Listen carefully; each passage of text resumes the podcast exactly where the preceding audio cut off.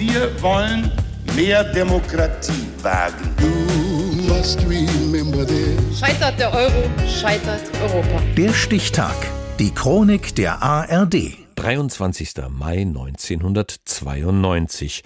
Heute vor 30 Jahren wurden der italienische Richter Giovanni Falcone, dessen Ehefrau und drei Leibwächter durch ein Bombenattentat der Mafia getötet. Andreas Neumann. Die Eskorte besteht aus drei Fahrzeugen. Die Autos sind gepanzert. Aber gegen die Wucht von mehreren hundert Kilo Sprengstoff kann das nicht schützen. Mehr als eine Tonne wog die Bombe, die gestern Abend den erfolgreichsten italienischen Mafia-Richter mit seinem Auto in die Luft jagte. Auch Falcones Frau und drei Leibwächter starben. Acht Menschen wurden verletzt.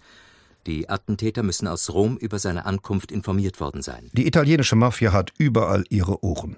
Bestochene Beamte, korrupte Politiker, ein Netzwerk aus bezahlten Zuträgern. Wer aus dem Staatsapparat die entscheidenden Tipps gab, um Falcones Wagenkolonne abzupassen, wird nie geklärt. Aber schnell wird klar, dass das Attentat in der obersten Führung der Mafia beauftragt wurde. Ein Jahr nach dem Anschlag berichtet der Reporter vom Prozess gegen Mafiaboss Toto Rina. Der Organisator soll Toto Rina gewesen sein, oberster Boss der Corleone-Mafia, seit Anfang des Jahres in Haft.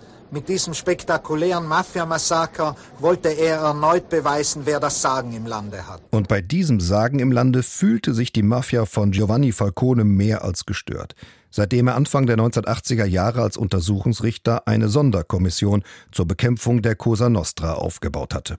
Ein lebensgefährlicher Job. Viele Kollegen, die gegen die Cosa Nostra vorgingen, wurden bedroht und ermordet. Falcone ermittelte unbeirrt weiter und schließlich gelang es ihm, in einem Mammutverfahren 360 Mafiamitglieder zu insgesamt 2665 Jahren Haft zu verurteilen. Der Gerichtssaal damals ein raketensicherer Bunker aus Stahlbeton. Und Falcones Leben ein abgeschottetes Dasein unter ständigem Polizeischutz in einem Büro aus bunkergleichen Wänden. Eine Reporterin besuchte ihn dort. Es wird behauptet, dass Sie gesagt hätten, der Schwache stirbt täglich mehrmals, der Mutige nur einmal. Heißt das, dass Sie keine Angst haben? Es ist nicht so wichtig, ob man mehr oder weniger Angst hat, sondern ob man lernt, mit seiner Angst zu leben, sich nicht von ihr bestimmen zu lassen. Dabei wusste Falcone, dass sich die Mafia bei ihm für die Verurteilungen rächen wird. Im Juni 1989 konnte eine Bombe an seinem Ferienhaus gerade noch rechtzeitig entdeckt werden. Drei Jahre später hatte die Mafia dann ihren grausamen Erfolg. Assassini! Assassini! Aber die Mörder hatten sich auch verschätzt. Der Tod des Richters brachte die Menschen gegen sie auf. Schon auf der Trauerfeier für Falcone kam es zu tumultartigen Szenen. Politiker und hohe Beamte auf dem Weg in die Kirche wurden von der Menge als Mörder beschimpft. Eine Bürgerbewegung entstand. 12.000 Soldaten wurden nach Sizilien geschickt, um die Polizei zu verstärken. Viele Verbrecherbosse kamen ins Gefängnis. Eine Frau an der Spitze der Anti-Mafia-Bewegung, Giovanni Falcones Schwester Maria, zieht Bilanz. Wir haben die Mafia schwer getroffen, aber die Mafia ist noch nicht besiegt. Die Mafia tötet noch immer auf der Straße betreibt ihre kriminellen Geschäfte, ohne dass wir ihr je offen ins Gesicht schauen werden. Die Mafia ist heute eher eine in Anzug und Krawatte, die in der Welt der Banken, der Geldwäsche, Immobilien, Müll und Drogengeschäfte agiert.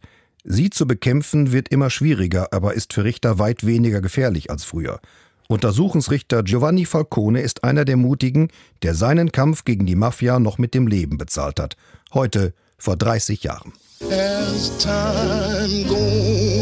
Der Stichtag. Die Chronik von ARD und Deutschlandfunk Kultur. Produziert von Radio Bremen.